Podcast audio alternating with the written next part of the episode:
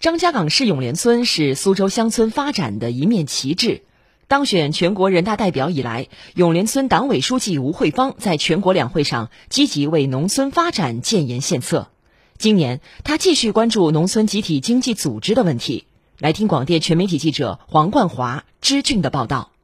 过去，我们经济合作社没有法人资格，参与市场经营，名不正言不顺，在投融资、土地征用。建设项目报批、资金补助申报等方面，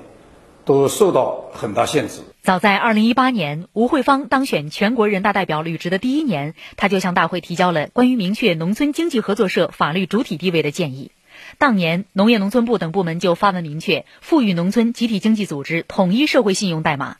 去年，永联村股份经济合作社拿到了苏州市首张农村集体经济组织登记证，相当于有了经济身份证。可以帮助合作社开展更多的市场经营活动，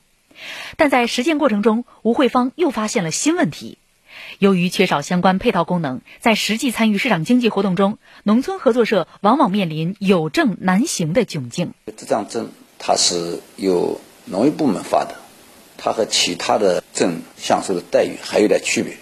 所以在我们经济活动当中呢，也受到一些影响。今年，他将向大会提交关于赋予农村经济合作社信用公示的建议，建议在赋予农村经济合作社法人主体地位的同时，将农村经济合作社组织信息纳入国家及地方各类信用信息公示查询系统，便于农村经济合作社在发展壮大集体经济过程中能够顺利的自主经营发展。建议在这方面可以享受同样的待遇，调整。相关的一些做法，这样给我们农村发展壮大集体经济打开一个路径，提供方便，为我们乡村振兴实现产业兴旺提供条件。